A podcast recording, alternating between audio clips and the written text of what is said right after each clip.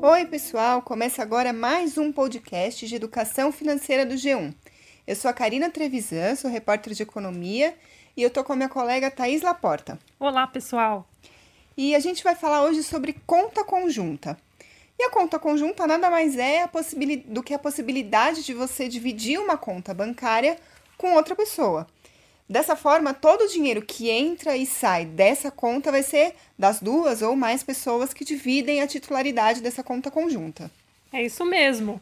Ela pode ser entre casais, né, que optam por cuidar do orçamento de forma conjunta, assim como entre pais e filhos ou sócios de uma mesma empresa também, para facilitar a organização das finanças. Isso. Bom, a gente fala em facilitar, mas tem também desvantagens, né? A gente tem que tomar alguns cuidados quando decide ter uma conta conjunta. Então, hoje a gente vai falar sobre quais seriam as vantagens, os ganhos em organização em optar por uma conta conjunta e também os cuidados que a gente precisa ter. Vamos lá, Thaís, então? Vamos lá, então. Antes de a gente começar, é importante dizer que criar ou não uma conta conjunta é uma escolha feita por uma família para organizar o seu orçamento, né?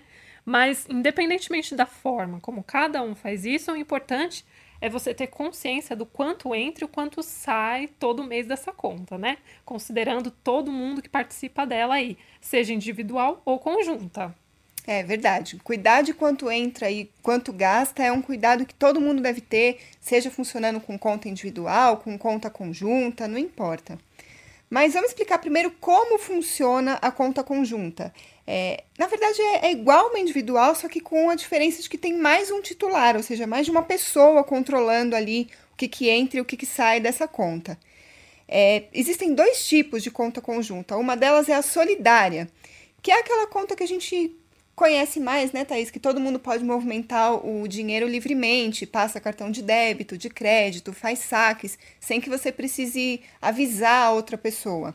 Mas tem também a conta conjunta simples, e nesse caso, é, a pessoa só pode movimentar o dinheiro se todos os outros titulares estiverem avisados, estiverem cientes e autorizar, ou seja, um controle maior. É, essa conta solidária você só vai fazer com quem você confia muito, porque essa pessoa vai ter livre movimentação de todo o dinheiro que tiver lá, né? Caso contrário, ou você opta por essa outra alternativa aí, ou então mantenha uma conta individual comum, né, que só você vai ter acesso. É. Bom, agora vamos falar sobre o que seria a vantagem de abrir uma conta conjunta. A primeira, a gente já disse lá no começo, pode ser uma facilidade é, para controlar melhor o orçamento de uma família ou de uma empresa. Um casal, por exemplo, que é o exemplo que a Thaís já citou. É, cada um pode depositar ali um valor fixo mensal Pode ser ali, cada um combina que vai depositar uma parte do salário naquela conta todo mês. Enfim, um, depende do, do jeito que o casal conseguir se organizar. E aí, os gastos fixos dessa família, as contas da casa, as contas do filho, elas vão sair sempre dessa conta conjunta. É uma forma de se organizar. Pode dar certo para um casal, pode dar errado para outro, mas enfim, seria aí uma opção se as pessoas é, estiverem pensando em abrir conta conjunta. É uma forma de ficar registrado tudo que entra e o que sai do orçamento familiar num lugar só, né, Thaís? É, e o legal de você fazer isso com uma família ou um casal, por exemplo, é que você reduz as tarifas cobradas pelos bancos, né? Porque tendo uma conta só, você paga somente um pacote de tarifas, são menos transferências para o mesmo objetivo, né? Então, botando na ponta do lápis aí, pode ser muito mais vantajoso manter essa conta.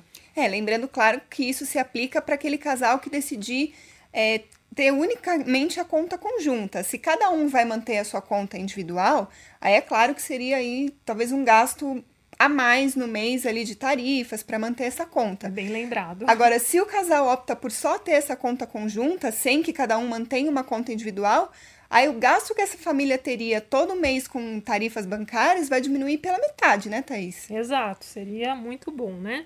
Bom, eu conversei com o Reinaldo Domingos, ele é educador financeiro do Dinheiro à Vista. E ele lembrou de mais uma vantagem é, de um casal ou uma família abrir uma conta conjunta, que é investir junto, Thaís. Abrir uma conta só para fazer investimentos com é, objetivos em comum. Vamos ouvir o que ele fala sobre isso? Vamos ouvir.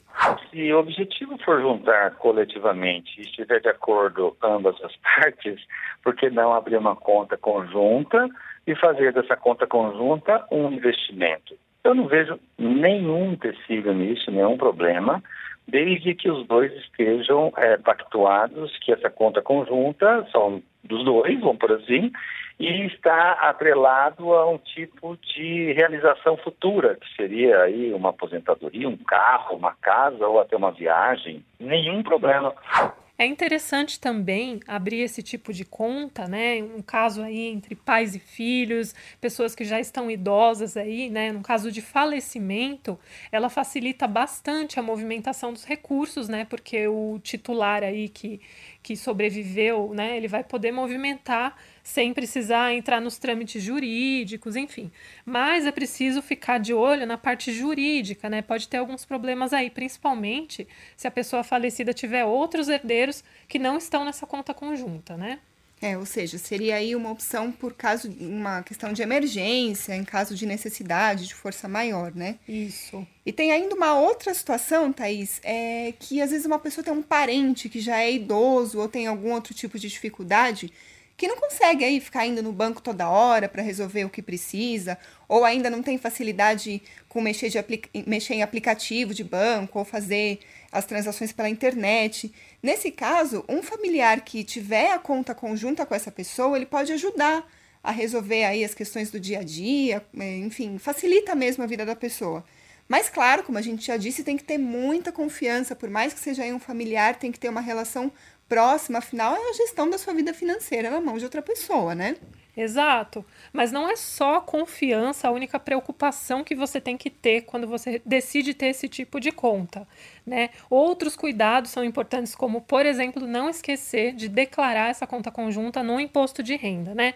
É, se tiver os dois titulares aí participando e os dois são obrigados a entregar a declaração, tem que constar nas duas declarações. Isso é bastante importante porque a Receita Federal ela fiscaliza, ela faz o cruzamento de dados e ali ela consegue pegar né, o que não foi informado. É, e já que a gente está falando dos cuidados que a gente tem que ter, ou, ou, os perigos, digamos assim, tem uma outra coisa que parece simples, Thaís, mas não é muito, que é a comunicação.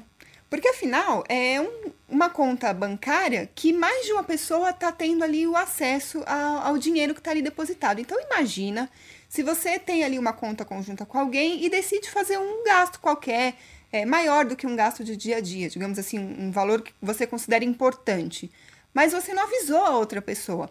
E essa pessoa, coincidentemente, tem a mesma ideia, vai fazer um outro gasto e ela também não te avisou.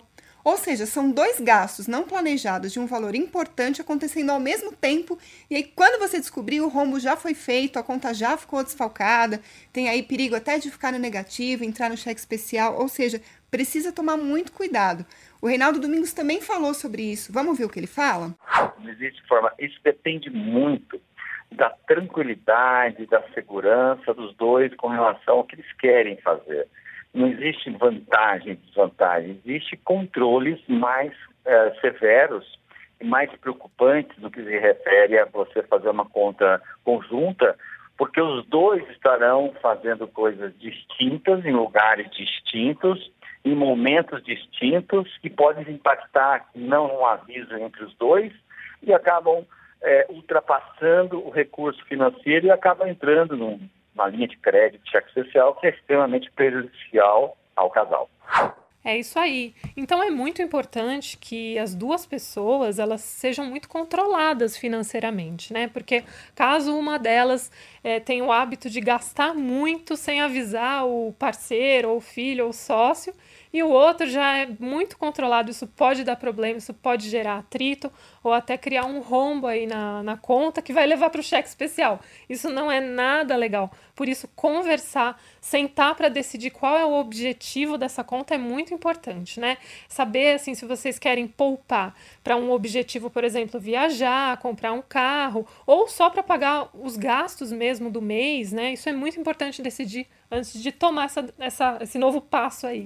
É, o que a gente disse lá no começo, né, Thaís? É uma forma de organização, seja das contas familiares, as contas de empresa, ou até os investimentos para o futuro, mas ainda assim é uma forma. Pode funcionar para uma família, pode funcionar para um grupo de sócios, mas pode não funcionar para outro. O importante é sempre ter a gestão do quanto está entrando no orçamento e quanto está saindo, seja com conta conjunta, cada um com a sua conta individual, não importa a forma, o importante é sempre ter planejamento, organização e comunicação, né, Thaís? Exato. Então, que essa ferramenta seja muito útil para organizar a sua vida financeira. E a gente encerra por aqui esse programa dizendo que tem novos programas pela frente para você acompanhar.